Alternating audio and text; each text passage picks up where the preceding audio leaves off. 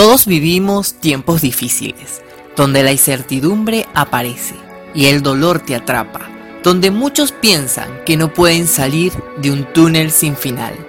Pero no, siempre hay una luz al final. En el tiempo, como comunicador social y coach de vida, entendí que todos somos seres espirituales viviendo una experiencia humana.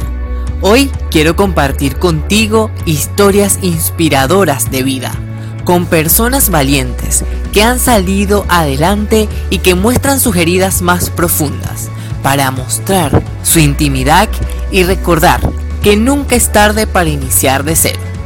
Soy Moisés Lizardo y te voy a acompañar en este espacio de íntimo humano.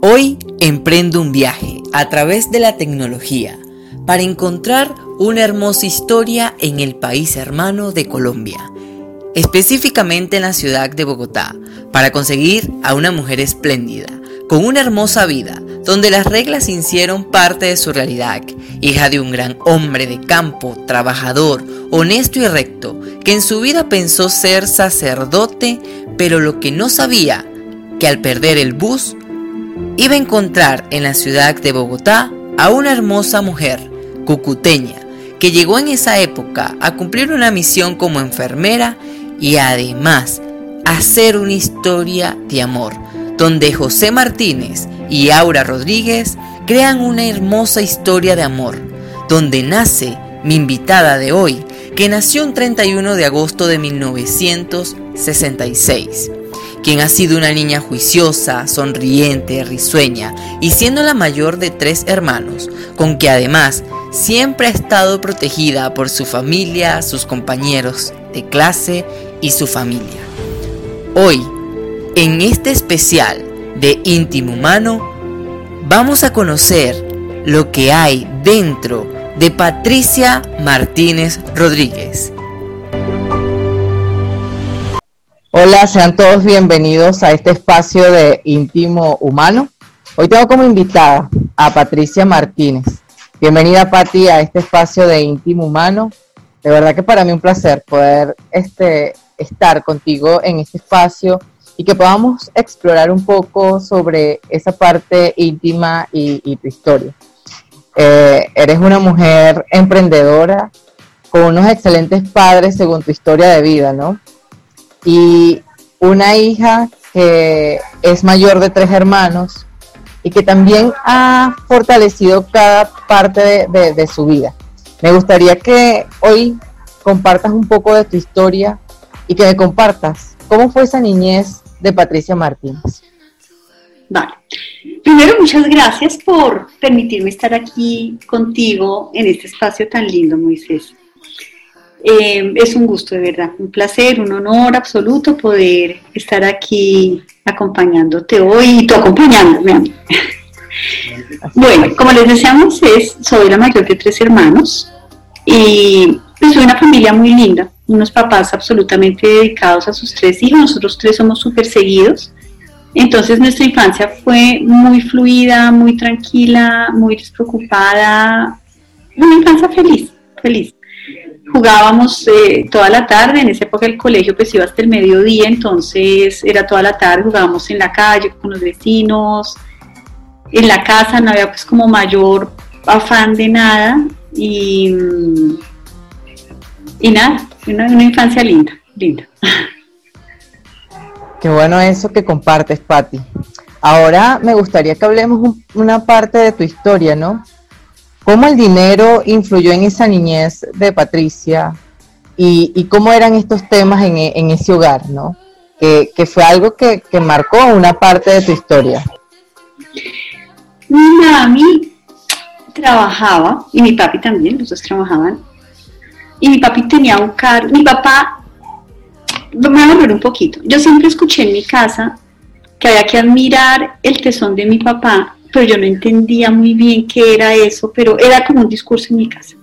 Porque mi papá, eh, pues sus papás no le pudieron pagar la universidad, o sea, él terminó el colegio en Bogotá, es un niño pues de, ciudad chiquita, de campo, que fue a parar a Bogotá, y él decidió eh, que quería hacer eh, su carrera profesional pero ya estaba casada, ya tenía sus tres hijos y decidió estudiar. Entonces él trabajaba y por la noche estudiaba. De hecho, él empezó a estudiar cuando yo ya era grandecita, porque yo recuerdo mis primeros años de infancia, por ahí como hasta los, no sé, ocho años, que mi papá llegaba muy temprano a la casa, llegaba a las cinco de la tarde y entonces era fantástico porque nos dejaba regar el jardín, o sea, nos dejaba usar la manguera para regar el jardín, eh, nos llevaba siempre unas frunas, unos chitos, dulces siempre, y era, o sea, la llegada al papá era temprano, 5 de la tarde él estaba en la casa.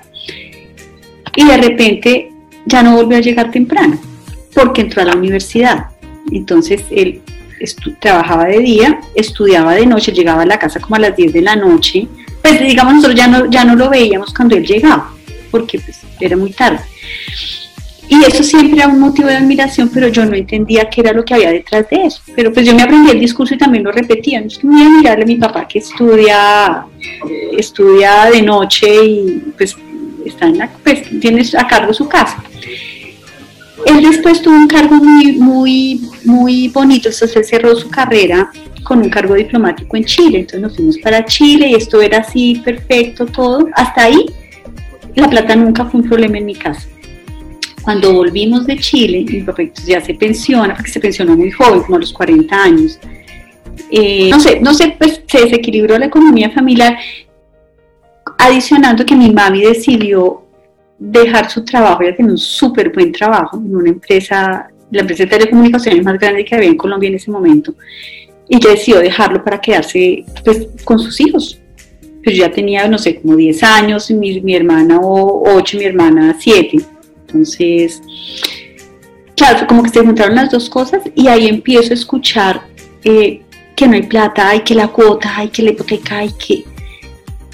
Pero yo seguía, o sea, para mí eso era como transparente también, porque en mi casa nunca faltaba nada. Entonces en mi casa siempre había empleadas, siempre estaba, pues, íbamos al colegio, había comida. O sea, para nosotros los niños, todo siguió igual, era transparente, solo que estaba detrás el discurso de la cosa de la plata y la cuota y finalmente mi papi y mi mami eh, pues nada nos pagaron la universidad los tres. O sea en eso pasaron muchos años. O sea desde este momento son por lo menos 15 años se cuenta. Y llegó un punto en el que mi papi pagaba las tres universidades. Y yo recuerdo una vez que no sé de cuenta que pasado mañana tocaba pagar las matrículas y no estaba la plata. Y mi mamá estaba en una angustia que tú no te imaginas. Y no, casi me mata ese día porque yo dije, pero mami, ¿y tú por qué te preocupas? Si finalmente la plata siempre va a salir. No, mi mami casi me mata. O sea, eh, fue como leer la peor irresponsabilidad de la vida, cómo no vas a estar preocupada por esto. Finalmente, obviamente, que la plata salió. Ahora, después de vieja y de que soy mamá, entiendo el, todas las afugias que mis papás pasaron en ese tema sea, era una familia súper armoniosa, cariñosos, todos, todos somos súper pegatines, eh, amorosísimos, em, pero pues había una carga emocional inmensa y que aunque no nos la trasladaban como eh, directamente, sí se sentía. Entonces yo creo que una de mis taras en, alguna, en algún punto en la vida fue este tema eh, del dinero, ¿no? Hay una cosa, Moisés, que creo que em, o sea, que para mí ha sido muy valiosa y es, mi papá es un hombre que vivía en estado de gratitud. Siempre, yo a mi papá nunca lo vi quejarse. Qué interesante eso. ¿Ah? Qué interesante eso de que tu papá siempre estuvo como que en un estado de gratitud y no lo escuchabas quejarse. Ahora te quiero hacer una pregunta para que continuemos con esa parte, ¿no? ¿Cuánto ha influido tu papá, que aunque ya en este plano no está, ¿no? ¿Qué es lo que mejor recuerdas de él y qué sientes que sembró dentro de ti, Patricia? Eso, el estado de gratitud. O sea, más allá de dar las gracias por lo que recibes, más allá del, del agradecimiento por, por, las cosas o por los eventos, es el ser en estado de gratitud. Y yo creo que eso, esa fue como la gran, sí, lo que siempre en mi papi, es entonces, parada desde ahí, lo que pasa es que yo no sabía eso, Moisés. O sea, yo eso lo entiendo hoy porque entiendo cómo funcionamos y todo este tema de, coaching y de transformación, ¿no?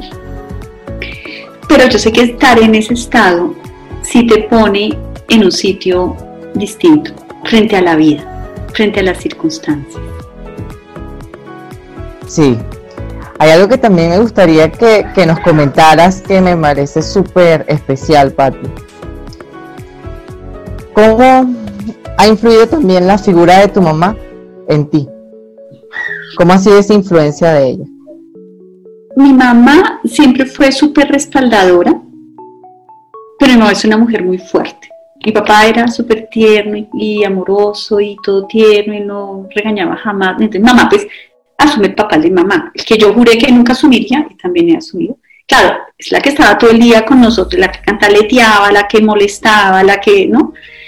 Entonces, eh, si hay una cosa y es que mi mamá toda la vida yo le parecí muy frágil.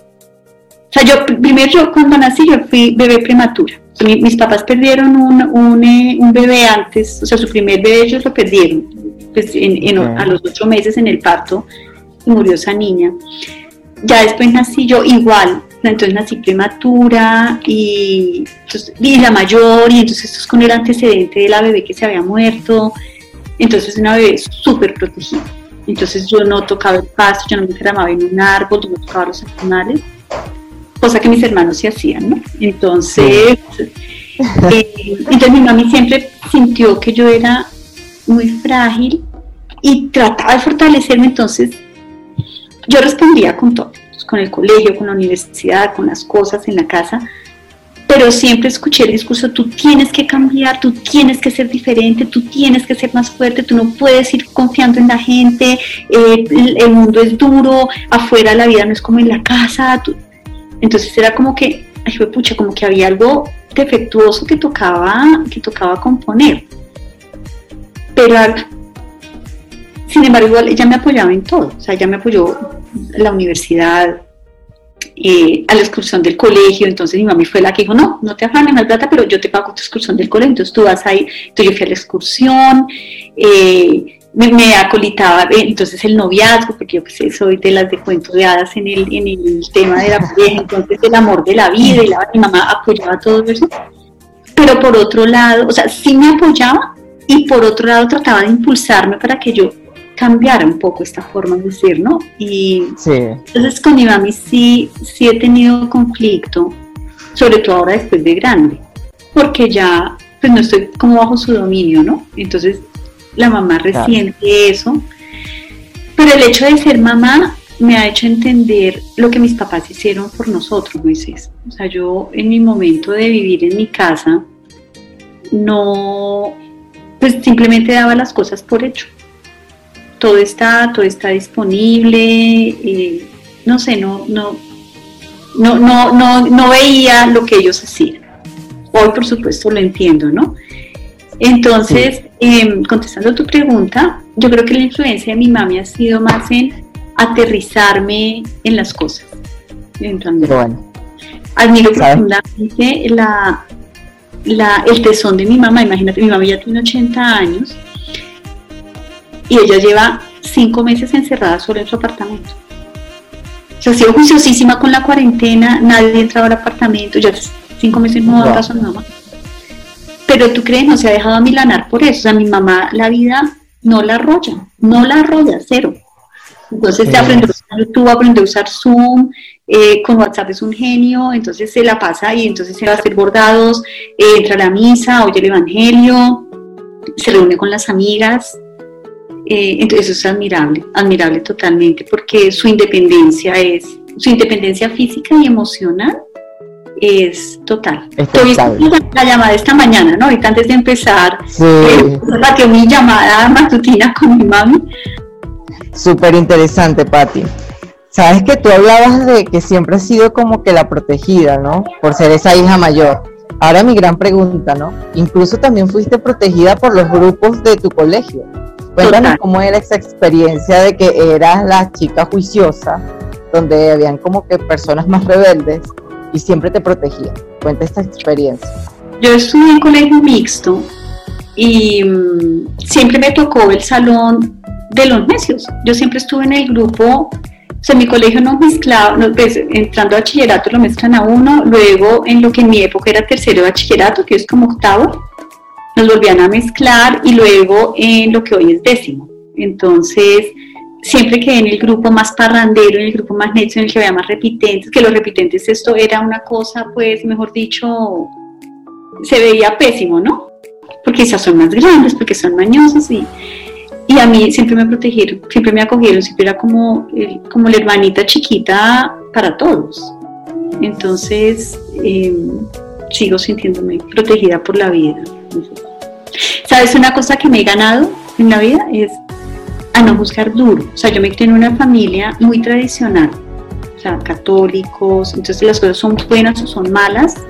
Si existía el cielo y el infierno, si tenías que ganártelo, eh, el error era una cosa súper mal juzgada. Si alguien se equivocaba, es que, claro, le embarró, tomó una mala decisión.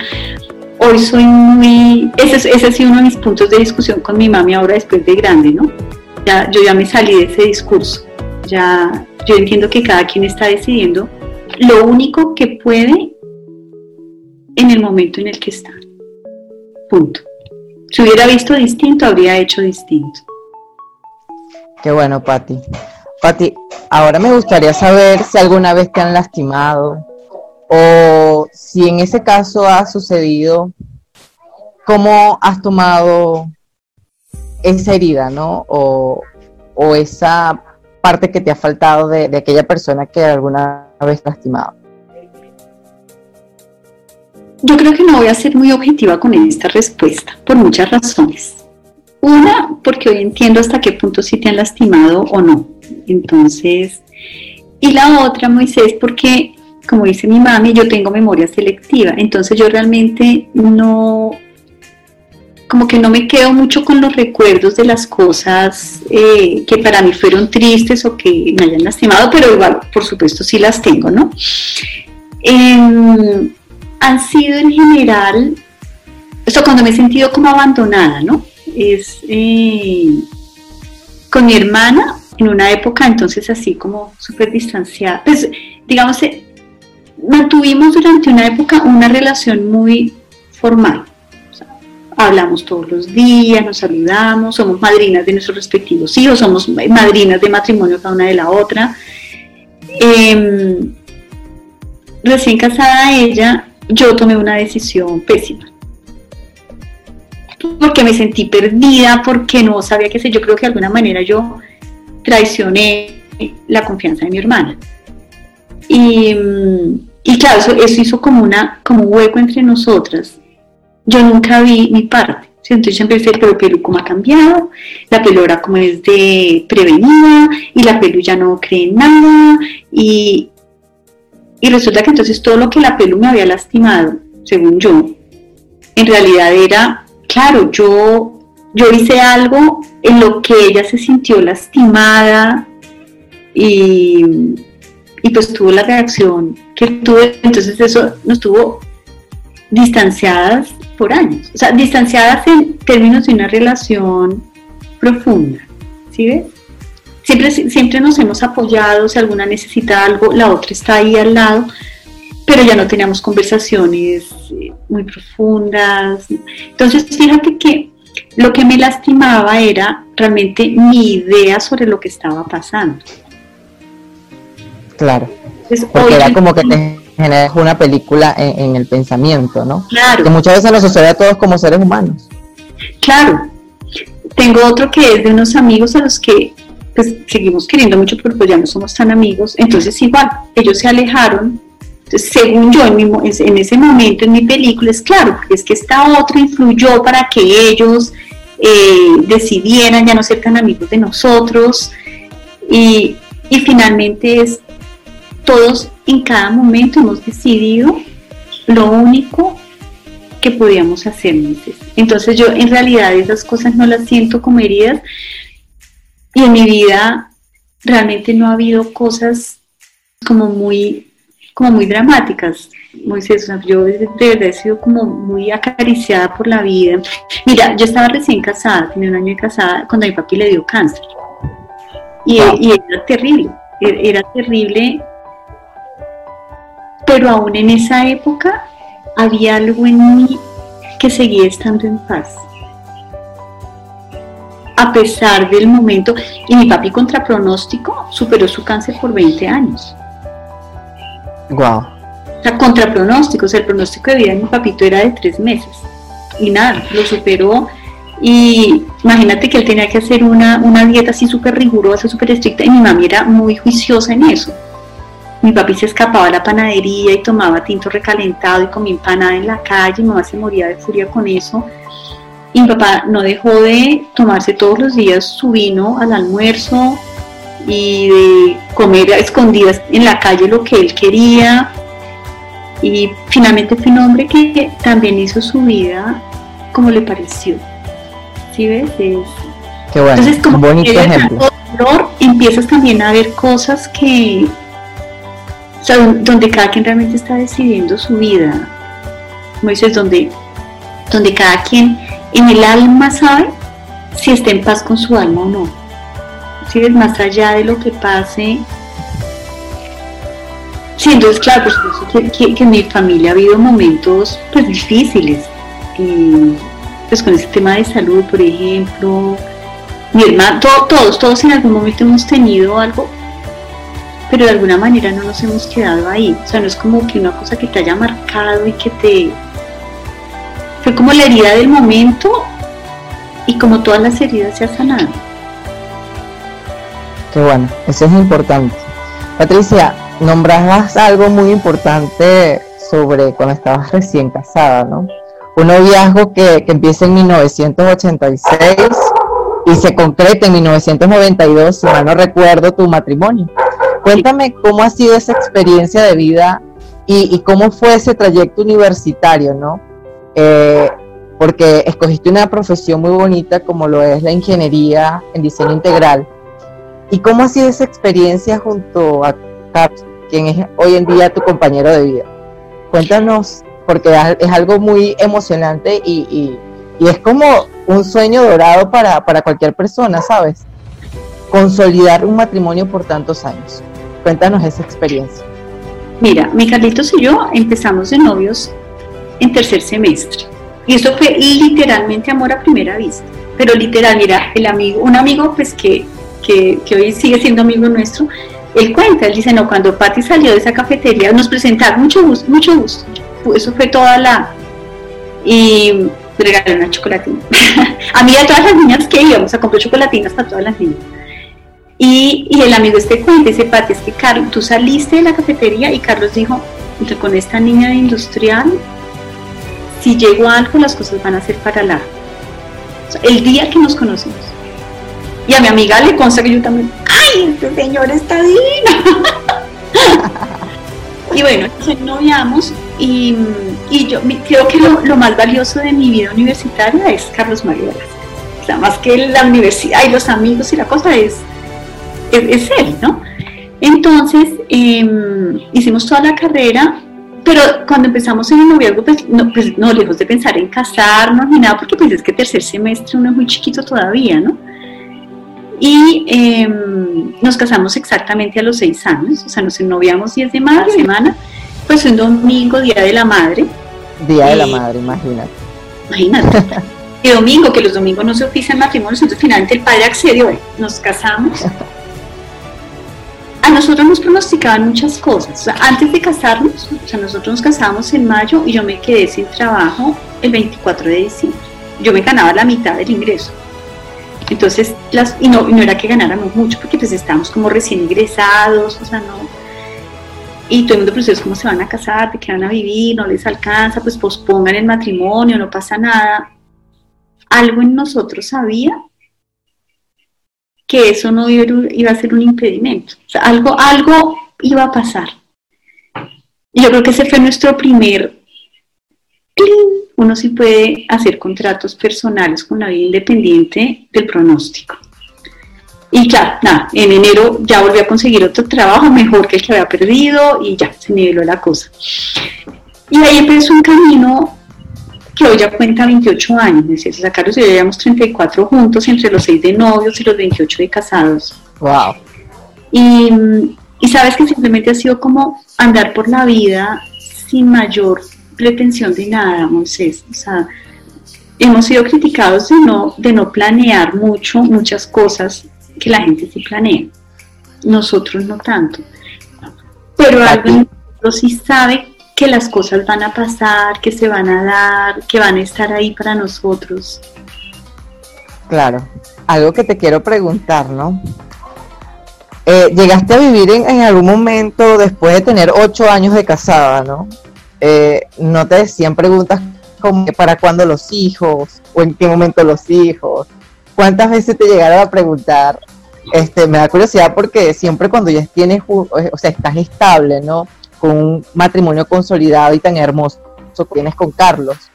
¿Cómo era vivir en esa sociedad en ese momento de que habían pasado ocho años de matrimonio y todavía no conseguían tener su primer hijo? Cuéntame cómo fue esa experiencia nuestra decisión, o sea, cuando nos casamos dijimos, el objetivo aquí no es tener hijos, es, vivir nuestro amor juntos y no sé qué, ¿no? Entonces, ellos. empezó nos decían, es que eso, eso no, eso no es así. Eh, uno tiene que proyectarse, uno, además este, este amor de ustedes es todo romántico y mi amor y puchuchurro y calabacín, eso no les va a durar toda la vida pues se ha durado. O sea, digamos, son cosas en las que nos hemos, hecho, nos hemos hecho caso a nosotros, como a lo que el corazón nos dice. Entonces, inicialmente dijimos, no vamos a tener, no queremos tener bebés, y los dos somos los mayores. Entonces, en las dos casas esto era una, una cosa... Un reto, un reto, los nietos, quieren los nietos, quieren los sobrinos. Claro, todos nuestros amigos tenían hijos, o sea, pero nosotros no queríamos. A los seis años, cuando dijimos, listo, vamos a, ahora sí ya vamos a, tener bebé. Mm, naranja, no cuajaba el bebé. Entonces dijimos, si, si, no viene por vía natural, pues no, pues no, pues no, pero no nos vamos a someter pues, como a tratamientos y cosas, no. Em, quedamos embarazados, perdimos el primer bebé y, y, luego ya quedamos embarazados de Alejo y claro, Alejandro llega cuando ya teníamos ocho años de matrimonio. Llega el consentido. ¿Y Alejandro es el primer nieto? No, mi hermana, en la casa de mi esposo sí, en la casa de Carlitos es el primer nieto. Pero mi hermana, que es tres años menor que yo, se casó cinco años después que yo, eh, pero sí tuvo su bebé, el, el, niño de ella es siete meses mayor que Alejandro. Ah, ok. O sea, casi que las dos hermanas quedan embarazadas casi que en el mismo año. Claro, los dos, las dos, sí, sí, sí, estuvimos. Celebración por partida doble. Sí, sí, sí, sí.